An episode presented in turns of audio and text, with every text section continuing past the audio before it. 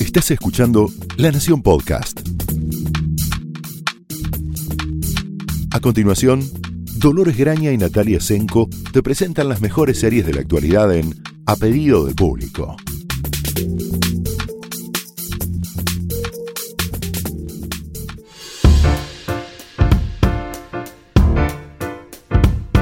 Hola, bienvenidos a un nuevo episodio de A Pedido del Público. Yo soy Dolores Graña. Yo soy Natalia Tresenko. Y hoy vamos a hablar de algo que podríamos definir como el nuevo tipo de estrellas de la televisión. Me encanta, me encanta, amo hablar de estrellas, amo hablar de televisión. Sí, y casi que lo que decíamos cuando estábamos preparando, como eh, las, el tipo de estrella que permitió el streaming, básicamente. Claro, el nuevo, así como el, el, streaming está cambiando un montón de cosas, aparte de la manera en que nosotros vemos ficciones y la manera que se programan y la manera en que se decide qué tipo de serie se hace, cuál sigue, cuál no sigue, también eh, beneficia, digamos, a la aparición de nuevas caras esta necesidad permanente de contar con nuevos contenidos. Entonces, no, hay tan, no hay, a ver, no hay un establishment eh, suficientemente grande como para eh, encabezar las más de 500 series que se hacen todos los años. Y además el estilo predominante, digamos, en esta nueva era de oro de las series, hace que a lo largo de una, de una serie más o menos exitosa, casi todas las series tienen un poco de cada, de cada género. Incluso la serie más oscura tiene momentos de comedia o aunque sea de humor negro. Sí, y tiene además una, necesidad de personajes secundarios que eh, amplían, pueden jugar estos géneros y amplían las líneas de relato y por ende los actores que juegan esas líneas de relato brillan y tienen posibilidad de luego, que es lo que estuvimos eh, este, relevando, protagonizar sus propias series, porque en esos eh, líneas de relatos secundarias consiguen atrapar la atención del público, de los guionistas, que enseguida piensan, esta persona, la próxima que hago, la puede protagonizar tranquilamente, ¿no? Y a diferencia de lo que ocurría antes, que los protagonistas, los leading men o leading women, son solo eso y los actores de reparto aportan todos los otros eh, colores, digamos, en la paleta del drama, estos nuevos eh, protagonistas de la era del streaming son capaces, son casi un actor de reparto al que de pronto le pusieron el seguidor en, la cara. Sí, sí, porque además eh, son en muchos casos lo que conocemos como actores de carácter. Eh, actores que en el cine, o sí, en el cine o en la mm, encarnación antigua de las series hubieran sido muy buenos actores secundarios, muy buen acompañamiento del protagonista, pero no protagonistas de ninguna manera. O sea, un ejemplo me parece muy paradigmático es Brian Cranston, que obviamente sí era protagonista de una sitcom, pero no tenía, era una sitcom familiar donde él era Malcolm in the, Malcolm in the Middle, donde él claramente no era Malcolm, sino su, hijo, su papá, o sea, Malcolm era el hijo de la familia, tenía un papel protagónico, por supuesto, pero no era el protagonista de ninguna manera.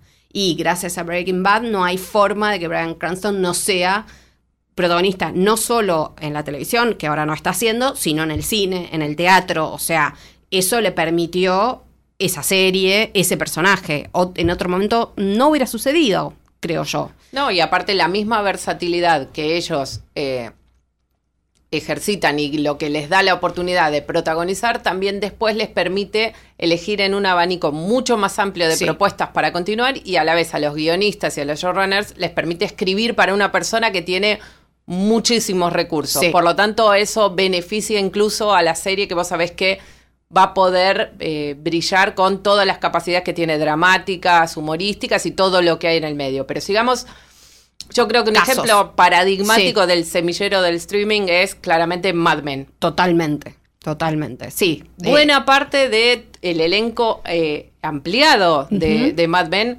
ha seguido, eh, ha seguido Luego de terminar Mad Men, que por supuesto es una serie muy buena para descubrir si no la vieron todavía. Sí, eh, aclaramos que, bueno, es eh, Mad Men originalmente era la primera serie que hizo el canal AMC, un canal de cable, pero que se popularizó más eh, globalmente, digamos, gracias en algunos territorios como el nuestro, HBO, y luego cuando Netflix levantó ese guante, digamos. O sea que la pueden descubrir en Netflix.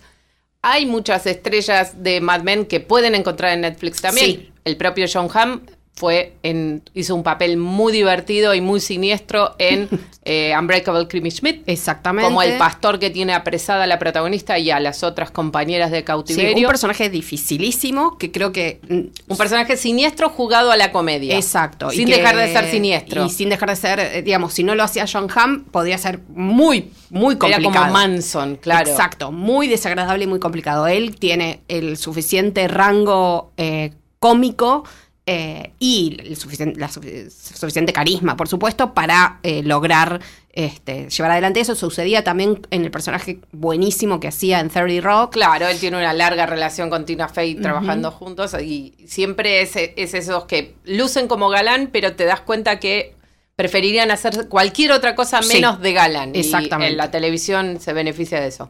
Pero no es John Hamm, básicamente el único que podemos descubrir en Netflix. Por ejemplo, a la hija del personaje de, de Sí. John Hamm, eh, Kiernan Shipka, es la protagonista ahora de Sabrina. Que está increíble en Muy ese buena, papel. es una muy buena serie. Ya eh, decir serie para adolescentes es como medio un insulto. Es una muy buena serie una con muy- personajes adolescentes. Exacto, Digámoslo así, una buena serie dramática que habla de- con un registro, hemos hablado en otros episodios, Sí. con más detalle por si quieren buscarlos.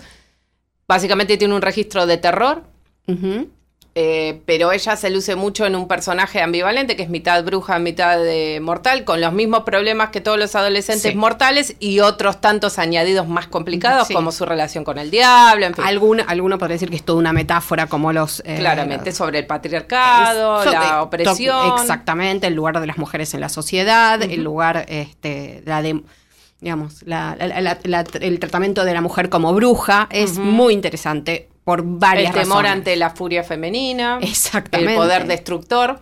Bueno, Eh, muchísimas cosas y ella, yo cada vez que se sabe, lo he dicho y lo repito, no soy una fanática del género de terror. De hecho, mm, le tengo respeto desde lejos y sin embargo, en esta, en, en Sabrina, mm, la, la actuación de Kiernan me parece tan, tan buena, tan interesante que hace que, hasta para mí que no, no soy cultora del género, eh, se vuelve imprescindible. Claro, es una, una buena vía de entrada porque como todos los, todos los ejemplos que estamos citando, están las composiciones de los personajes están profundamente ancladas en el realismo, aunque el, el- el escenario Sí. en el que transcurran no sea, no sea realista en sí.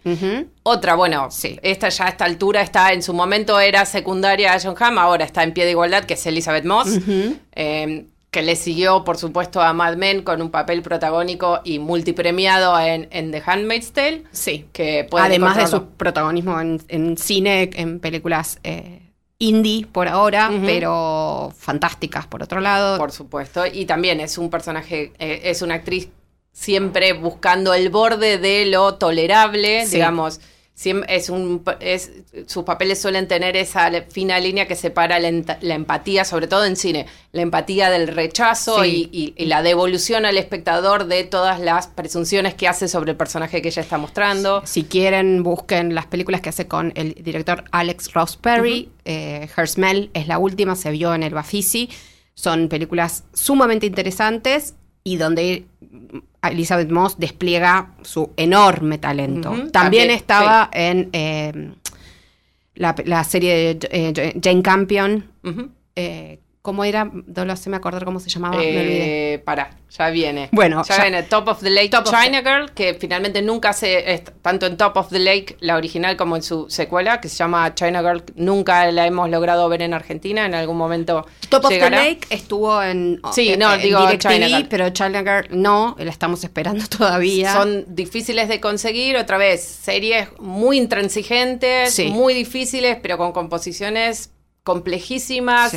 y Para mí ahí Muy Elizabeth. Moss eh, redondeó lo que había hecho porque es previo a The Handmaid's Tale y redondeó lo que había hecho en Mad Men y es un trabajo fantástico. Yo Top of the Lake le recomiendo siempre, siempre. No es fácil, No, ninguno de los papeles de Elizabeth Moss son eh, amables, eh, alegres. no, eh, pum para arriba, no, no. pero son de una son, son de una sinceridad y un descarnamiento realmente eh, para sacarse el sombrero. Sí, bueno, para hacer un poquito más de alegría, Gina Rodríguez. Ah, ok.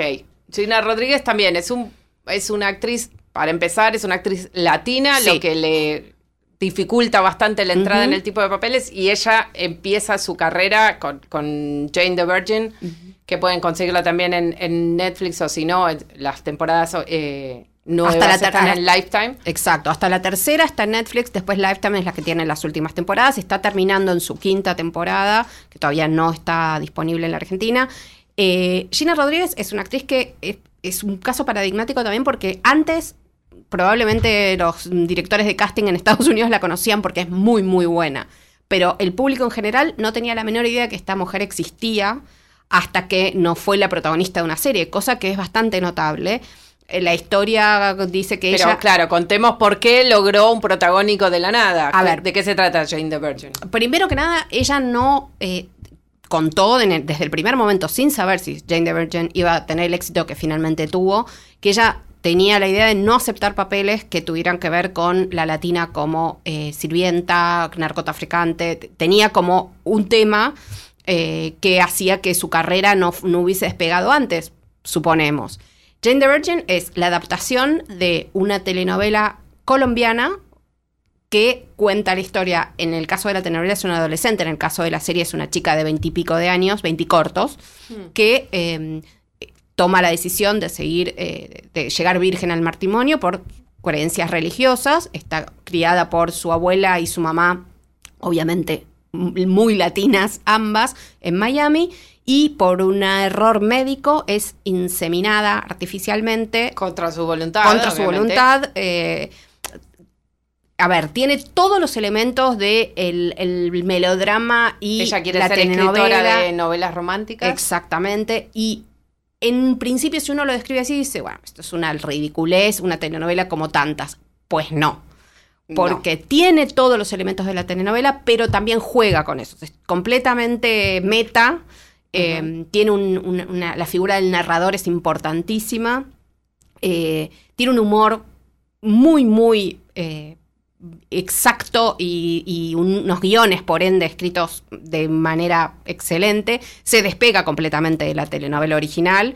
Nunca deja igual los recursos de la telenovela, las identidades cambiadas, la gente que está viva pero muerta, ¿no? Bueno, no los había- dobles, los mellizos, Exacto, eh, la gente está. que vuelve a la vida, en un ambiente completamente realista Sí. en la que todas estas cosas irrumpen como una suerte de fuerza de la naturaleza, como si pasara un tornado Exactamente. por un pueblo y la gente dice, bueno, ¿y ahora qué hago? Los todo el elenco es Fantástico. genial, son todos, Todos. grandísimos actores, manejan los, estos dos registros extremos de la Sí. comedia más delirante y el drama más terrible dentro de un marco realista que es increíble pensar con todos estos dispositivos tan artificiosos cómo ellos logran conseguir algo que realmente tiene un enorme corazón, siempre el corazón Sí. puesto en la aceptación, la diversidad, la tolerancia. eh, Sí, y cuentan historias, a ver, con de inmigrantes, ¿no? Exacto. Entonces hablamos de los inmigrantes ilegales, la discriminación, la discriminación de muchos tipos, porque hay muchos tipos de inmigrantes en la historia, Sí. hay ricos, hay pobres. Sí, hay diversidad de orientaciones se- sexuales. Hay,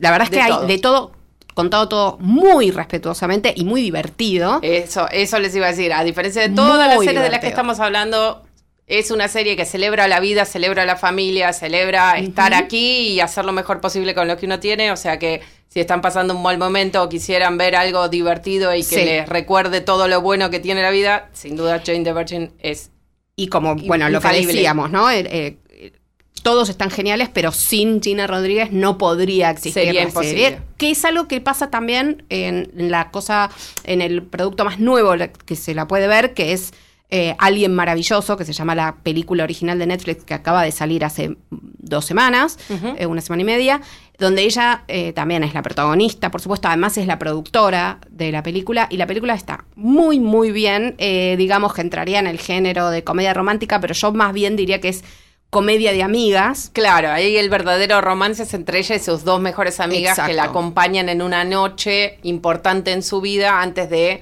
tomar una decisión y hacer un viaje. Y es una celebración de la relación un poco caótica y... Sí, un coming of age muy interesante, eh, y Rodríguez otra vez está fantástica, o sea, canta, baila, eh, rapea, eh, se emociona, hace chistes, se emborracha, se droga, o sea, todo lo que se les ocurra que un personaje puede hacer en una noche de locura, lo hace y lo hace fantásticamente bien y lo hace siendo ella misma. Por ejemplo, digo ella misma en el sentido de cuidando mucho del sentido de su identidad. El personaje de repente habla un poco en castellano, de repente este, baila y muestra su cuerpo de mujer real, eh, bella como es y real. Eh, no es, parece ridículo aclararlo, pero no es normal ni usual en realidad en una producción de Hollywood, en una producción que va a ir de Netflix para todo el mundo, que una mujer se muestre así, que no le piden que baje 20 kilos y que se meta en el gimnasio.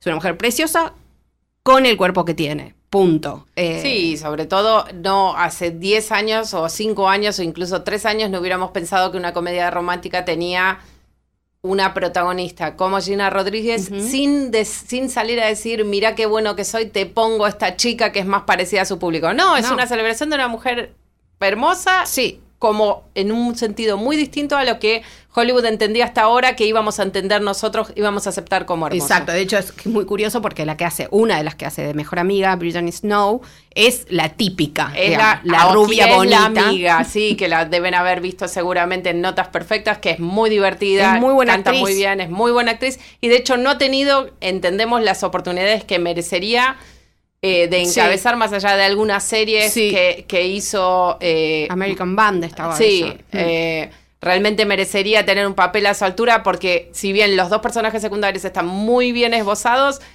te quedas con ganas de ver más acerca de las amigas cuya historia aparece por momentos y se resuelve y es mucho más profunda de lo que habitualmente sería el personaje de la amiga de la protagonista. Sin embargo, son las dos tan buenas y funcionan las tres en tándem, se complementan tan bien que te dan ganas de seguir viendo a ver, bueno, qué pasó después de que la historia terminó. Sí, exactamente. Bueno, sigamos hablando de eh, gente eh, joven. A ver, vamos a hacer una diagonal. Gente joven, bueno. No, estábamos hablando de Kiernan Shipka. Sí. Otra gran actriz. Más joven que esa no tenemos. No, no, están, ya no es tan joven. Pero mm. cuando comenzó en esta serie, que de hecho este año va a volver, lo que nos tiene muy contenta, era otra vez una serie, en su momento hubieran dicho una serie para adolescentes, era una serie con adolescentes que hablaba de muchísimas cosas más y es el, digamos, la predecesora de un montón de series que ahora son populares, desde Riverdale, bueno, un montón más, que es Verónica Mars. Sí. Eh, Kristen Bell, que ahora ha ganado todos los elogios que merece por The Good Place. Eh, era la protagonista de Verónica Mars. Sí. En su momento nadie la conocía. Verónica Mars cayó medio como una explosión, sobre todo entre el círculo de los críticos, como ocurrió en su momento con Buffy. Sí, sí, sí, porque eh, era de género, era de género, como vos decís, barra eh, de género en el sentido que era un policial. Sí, era un, era un noir, era un, policial negro ambientado en una ciudad de California en la que esta chica, Verónica Mars, de secundario, eh, por una tragedia personal, decide ayudar a su padre, que es detective privado, a investigar eh, la muerte de su mejor amiga. La violación y muerte de su mejor amiga. O sea, tenía una, una apuesta muy fuerte, digamos, no, eran que, no era alguien que se había robado la mochila o la cartera, no, era una serie que hablaba de, cuestiones muy dramáticas que le pasan a los adolescentes, abuso sexual, discriminación, bueno, en fin. Con los recursos de ella como una suerte de mini Philip Marlowe, mini por la altura de, Kristen Bell. que no por su talento, sino por su tamaño. Bueno. Eh, la serie era espectacular en este momento, como Hulu va a ser el hogar de los nuevos capítulos de Verónica Mars, que se estrenan en julio. Eh, va a dar también los capítulos anteriores, entonces eh, estamos esperando que alguien, si nos está escuchando, anuncie que va a ser el nuevo hogar en Latinoamérica de Verónica Mars. Esperemos que sea alguien que algún servicio de streaming que esté disponible en la Argentina.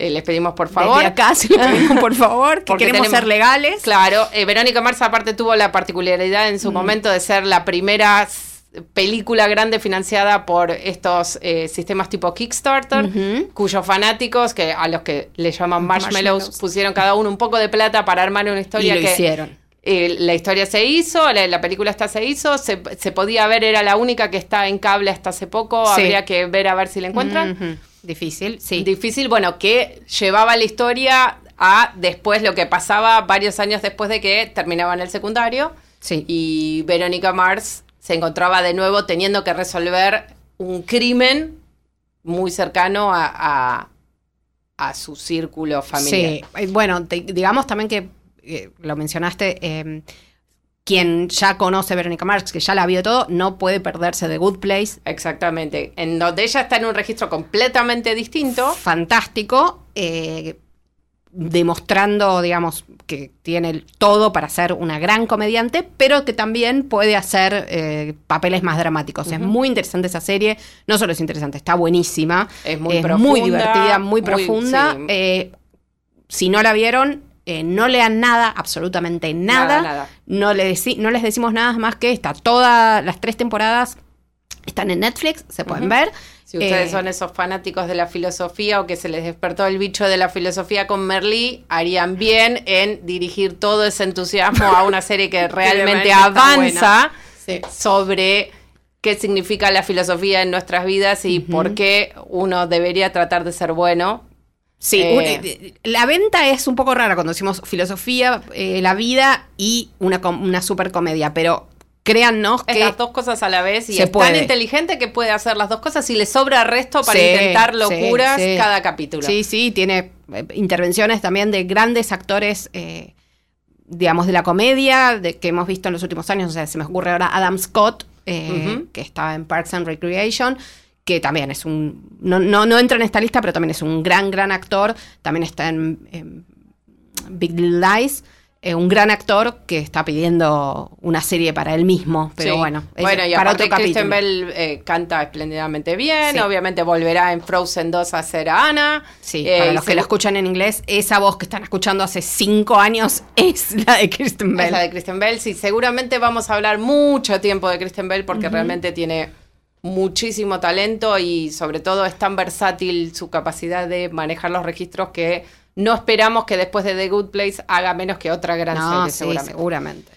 Bueno, a ver, pensemos. em, Bueno, en, en mujeres jóvenes o que digamos que están en el comienzo de una enorme carrera, tenemos a Rachel Brosnahan. también. Sí, claramente, que hablábamos más temprano, que es casi su carrera tiene el recorrido prototípico de esta época, que es un papel apenas de invitada en House of Cards, que, en el que funcionó tan bien Sí. con, con el actor con el que le tocaba hacer su personaje. Recordemos que es la prostituta que tiene eh, la llave para uno de los secretos eh, del presidente y le encargan a su... eh, Sí. mano derecha, asesino a sueldo, mano derecha con pistola, digamos, Sí. eh, lidiar con ese cabo suelto que no podía seguir suelto. Y a pesar de que el personaje estaba escrito para morir rápidamente, funcionó tan bien y Rachel Brosnahan es tan magnética en pantalla que se siguió estirando y logró sobrevivir un montón de tiempo su personaje. Eh, obviamente, eh, spoiler alert, el- su destino estaba sellado, Sí. pero eso le sirvió para después pasar a la televisión eh, por cable con el proyecto Manhattan, que era la historia de quienes habían diseñado la bomba atómica, un drama más tradicional, y ahora, bueno, la consagración con eh, la señora Maisel. La señora Maisel, eh, que digamos no puede ganar más premios de los que ganó. No, no. Eh, ya hasta te diría que entró en el momento Julia Louis Dreyfus de gano por inercia, Sí. solo por existir. Vamos a porque el- decir, ya haciendo predicciones para los semi de este año, que ya sé que falta un montón y todo, pero que este año justamente va a ganar Julia Louis Dreyfus Eh, y no va a ganar. Rachel Brosnahan, cosa que debería ser así por sí, otro la segunda temporada no está a la altura de la primera. Vamos No. a ver qué pasa con la tercera. También hablemos en un episodio bastante sobre este tema. Si, si quieren seguir, por qué el segundo año de la Ah, señora sí. Maisel no, no, no estuvo a la altura de nuestras expectativas. Tanto dolor, lo digo, pero no estuvo para nada a la altura. Vamos a ver qué pasa con el tercero y esto engancha con otro, Otro, actor. sí, que porque- sabemos que va a estar en la tercera Exacto, temporada de, que de la señora Sterling. K. Brown, eh, el protagonista de DC Sass, uno de los protagonistas de DC Sass, que también en hace unos pocos años, muy pocos años, apareció práctica, digamos, en el mundo de la televisión, apareció prácticamente de la nada en American Crime Story, la historia de O.J. Simpson, del juicio de O.J. Simpson, donde hacía de uno de los fiscales, eh, que fue realmente notable su, su papel. Digamos, quien no lo conocía, no lo conocíamos mucho, eh, la sorpresa era cómo puede aparecer alguien tan talentoso, tan natural y no, eh, con un papel muy importante y no lo hemos visto antes, o sea, no, o poco antes, porque tenía un papel en, miren la serie que les voy a traer, Army Wives, que era una serie muy menor, muy, muy mediocre. Él estaba bien, pero no llamaba la atención en absoluto. Era el esposo de una de estas mujeres eh, del- en el ejército norteamericano. Y eh, de eso a hacer un papel que se ganó todos los premios, que estuvo eh, en discusión para muchísimos premios y papeles.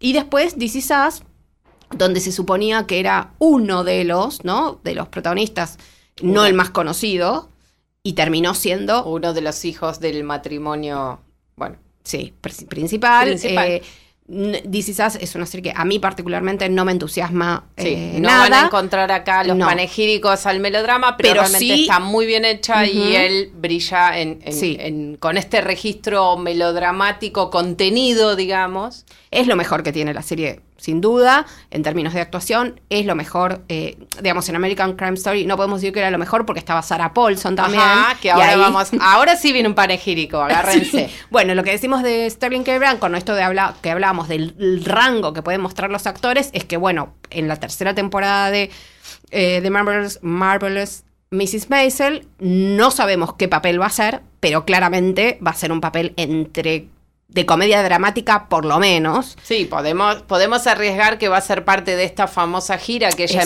emprende al final o acepta emprender. Todavía no sabemos si realmente No. lo va a hacer porque ella se encuentra sorprendida de su propia rapidez a decir, De su propia ambición, sí. decir que sí a dejar el último rastro de su vida eh, doméstica atrás. Eh, pero sí entendemos que tiene que ver con el entorno de este músico a la eh, Sammy Davis Jr. que, Sí, que, va invita a la gira. que le invita a abrir su gira por toda. Europa. Así que bueno, veremos qué pasa. Y en esto, bueno, Sarah Paulson, ya lo dije. eh, Compañera de elenco de Sterling K. Brown. Bueno, Sarah Paulson es como la encarnación de esto que decimos que es medio las Olimpiadas de la Sí. actuación, ¿no? Te hago hacer, claro, te hago hacer comedia, hacer drama, hacer terror, hacer eh, cosa absurda, Ah, total. hacer las tres a la vez, hace de Sí. buena, hace de mala, hace de heroína, hace de reparto, ponete dos cabezas.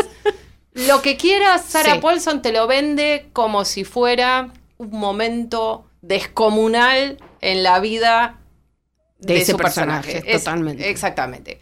Eh, la relación entre eh, Sarah Paulson y, y Ryan Murphy realmente... eh, bueno, el estilo de Ryan Murphy eh, o el éxito de Ryan Murphy sería impensable sin esta suerte de compañía teatral que lo acompaña en todos Sí. sus emprendimientos, no importa cuán delirante en principio parezca y cómo eh, logran sacarle esto, eh, rasgos de verdadera humanidad a personajes como, bueno, eh, la señora de dos cabezas que hacía en American Horror Story, Sí. la del circo, realmente solo, solo Sarah Paulson. A mí particularmente de todas estas versiones, todas las versiones que, que más allá del personaje en American Crime Sí. Story, que fue descomunal y por la que ella realmente ganó todos los premios, sobre todo haciendo un personaje real, es más difícil tener, tener alguna contención y ella homenajeaba a un personaje que, que es la, la- la fiscal que acusaba a O.J. Simpson, Marsha Clark, que fue muy vilipendiado en su momento, Sí. criticada por su aspecto, criticada por, por un su vida de personal, por ser mujer, básicamente, digamos. que no tenían que ver con su competencia jurídica y ella lograba un retrato que sin ser una suerte de compendio de lugares comunes de yo estoy del lado de los buenos, Sí. acá vengo, lograba demostrar un personaje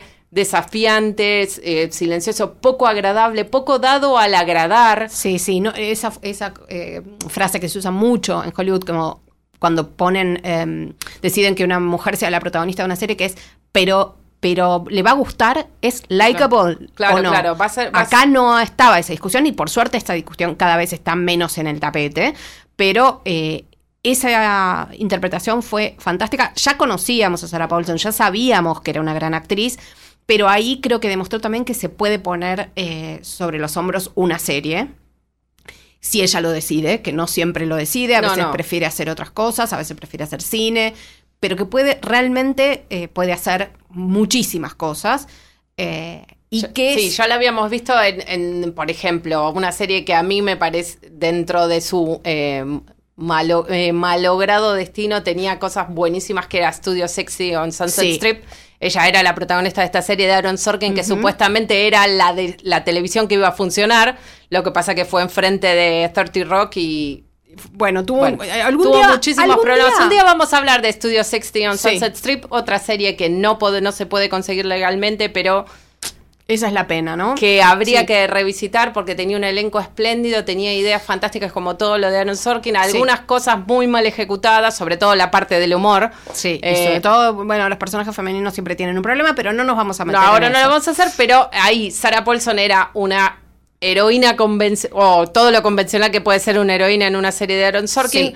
Pero era muy distinto a lo que hace con Ryan Murphy, en donde en muchos casos es la heroína. Bueno, en la última entrega de American Horror Story, su personaje finalmente, spoiler alert, Ay, no. La, eh, la, la, se sacrificaba por el bien común, voy a poner los términos más vagos posibles, así como ocurría en casi todos los las historias Sí, distintas en que tenía cada uno. sí. A mí particularmente su personaje de la eh, bruja suprema me parecía que era el que mejor combinaba estas habilidades que tiene ella de ser completamente deschavetada y ser muy humana a la vez. Eh, pero seguramente este año hará una cosa muy distinta y nos sorprenderá porque es la más convencionalmente eh, heroína, digamos, de aspecto Sí. de todas las de eh, Ryan Murphy, Vamos pero a la vez cuando Jessica Lange se retira, entra ella. Sí, lo sí, que es sí. mucho decir. Es Y muchísimo. no extrañamos a Jessica Lange. No, es muchísimo. Bueno, eh, ¿querés que elijamos uno de nuestros señores como Sí, para cerrar esta sí. historia? A ver, a ver, sorpréndeme. Eh, yo diría que uno que los vientos del streaming le, le hicieron la carrera fue Damien Lewis, creo yo. Bueno, sí. Podría ser. Sí, sí, sí. Yo También podríamos hablar de Michael Sheen, que es un loco delirante que Sí. siempre ha hecho las cosas bien, pero bueno, que en dosis pequeñas es, es mejor que en eh, abundancia. Yo creo que Damien Lewis, desde su papel en Homeland, Sí. eh, Sí, Band of Brothers te iba a decir que fue como el su pie en, en Estados Unidos, obviamente, Unidos, gracias a HBO. eh, le permitió una visibilidad que, que, digamos, como sucede muchas veces, es un gran actor, un gran actor británico que trabajaba mucho en la televisión británica, pero eh, fue justo ese momento. eh, previo a justamente el estallido de- del streaming eh, y la globalización completa de los sí, el productos sello de. Spielberg nunca, nunca molesta. Nunca digamos, molesta, ¿no? Band of Brothers era una muy buena serie que tenía también un elenco multiestelar, eh, coral también, o sea, no todos eran este, super protagonistas, pero Damien Lewis definitivamente se destacaba. Obviamente, Homeland fue el último empujoncito que necesitaba eh, para instalarse en la televisión norteamericana. Sobre todo el destino de su personaje que era tan... Era eh, buenísimo. Tan era infrecuente en la televisión de cable en ese momento que tuviera un final a la Game of Thrones, diríamos Sí, ahora, sí, que le hicieran un gran John Bean. de- Sí. no vamos a tirar más spoilers No, que eso. no. Eh, que lo marcó mucho, lo hizo, lo hizo hacer muy conocido en Estados Unidos. Él sigue haciendo- trabajando en la televisión británica. De hecho, es el protagonista de una espléndida miniserie que se llama Wolf Hall, en donde es eh, Enrique VIII. Eh, pero básicamente su personaje en Homeland lo llevó a un personaje típicamente norteamericano, típico Sí. antihéroe post-soprano, como eh, su personaje en En Billions, Billions. que también la pueden ver en Netflix. Wolf Hall también está en Netflix para ver, para que puedan tener una idea de un trabajo convencional de un actor formado en un conservatorio británico y lo que le permite la televisión norteamericana hacer. Para escuchar su acento de verdad, por Bobby ejemplo. Axelrod. Ujú. Eh, Eh, digo, en Wolf Hall, ¿no? Por Exacto. supuesto. Eh, donde van a poder reconocer a un montón de estrellas del streaming en Wolf Hall haciendo personajes más clásicos. Muchísimos de ellos están presentes. De hecho, nuestra amiga Claire Foy de The Crown es eh, una de sus mujeres. Así que ahí pueden Ese es otro, ¿no? Que el, el- el- no, lo, no lo incluimos porque ya es como una obviedad, pero... Pero también Claire Foy eh, salió prácticamente de la nada. Hola, soy la protagonista Llegué de, de. Manchester y soy la reina de Inglaterra, sí. Y la verdad que, eh, si bien obviamente no tenemos nada malo que decir contra Olivia Colman, porque No, es todo bueno, todo el bueno. hecho de que Olivia Colman salga a decir, y estaba un poquito trabada porque estaba tratando de hacer a Claire Foy, Claro, o sea... es como el mayor elogio que te pueden dar. Sí, a ver, pongamos en, en perspectiva. Porque tal vez no conocemos tanto o no se conoce tanto a Olivia Colman. Olivia Colman es la primera dama de la televisión británica. Hay muchas, porque son, pero digamos, de las actrices de mediana edad, no es indiscutida absolutamente. No se tiene más BAFTAs que. Sí, sí, sí, no sí, sé, es como- que Helen Mirren. Claro, o sea, es el, el, digamos, la, es el- la Helen Mirren de la generación que ahora tiene 40. Cuarentis. Así como. Claire Foy tenía 20 cuando hacía, cuando empezó a hacer The Crown. Imagínense el desafío de una serie sobre la reina de Inglaterra, que ya aparte con el creador de un montón de de, reinas. de obras de, de teatro, televisión y cine sobre la reina de Inglaterra. Sí. Lo de Helen Mirren no es eh, azaroso. No, no, no, no. no. lo nombramos porque sí, lo nombramos porque trabajó mucho con Peter Morgan, porque hizo la reina y porque vienen esa, es, tanto Olivia Colman como Claire Foy vienen en esa línea, o sea, de, de actrices con un talento descomunal e indiscutido. Eh, entonces, sí, cuando decimos Claire Foy o Olivia Col- Colman, son también estas grandes actrices que si no existiese el streaming, hubiesen quedado en muchos casos encerradas, muy bien encerradas, pero encerradas en, en el producto de calidad, digamos, que es la típica exportación británica de antaño de la gran miniserie de la BBC, adaptación de un clásico de la literatura, en fin, o alguna página elegida de la historia de Inglaterra y demás. Exacto. Y el, el streaming también les permite romper con, no solo poder llegar de la nada a, a- A al candelero, claro, sí. cosa que antes era, es una meritocracia también, sobre todo más en Inglaterra que en Estados Unidos, en donde es más frecuente que un desconocido, sobre todo eh, impulsado por su por su, eh, su belleza o por su carisma, Sí. pase de 0 a 100. En Inglaterra no es tan así. No, hacen más el trabajo, digamos, de...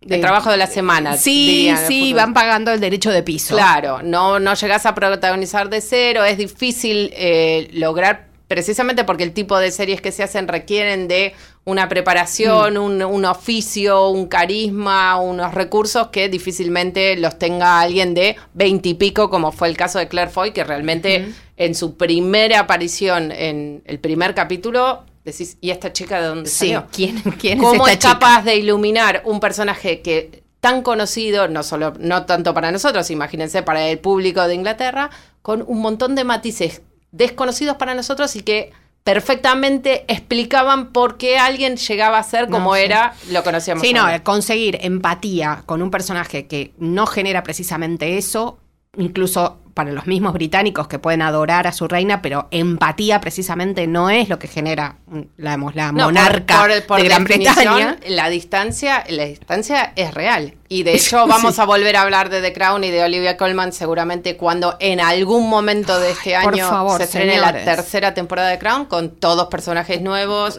A ver. y la aparición de Lady Di, eh, Camila Parker Bowles y un montón de personajes no que hace tiempo eso, estamos o sea, esperando. No te olvides que Sí, me estoy olvidando de Elena Bonham. Carter, sí, que es un puede ser eh, lo mejor Sí, que nos pasó en la vida carambola desastre. cuatro bandas o una explosión. No sabemos, pero la vamos a estar viendo claramente. Sí, claramente. Eh, bueno, Bueno, creo que tenemos que cerrar porque podemos estar hasta mañana. sí, eh, por favor cuéntenos si hay algo, alguna persona que nos olvidamos, algo Seguro. de lo que quieren que hablemos. Nos vemos en un próximo episodio. Yo soy Dolores Graña, hasta luego. Hasta luego. Esto fue A Pedido del Público, un podcast exclusivo de La Nación. Escucha todos los programas de La Nación Podcast en www.lanacion.com.ar. Suscríbete para no perderte ningún episodio. Estamos en Spotify, Apple Podcast, Google Podcast y en tu reproductor de podcast favorito. Seguí escuchando La Nación Podcast.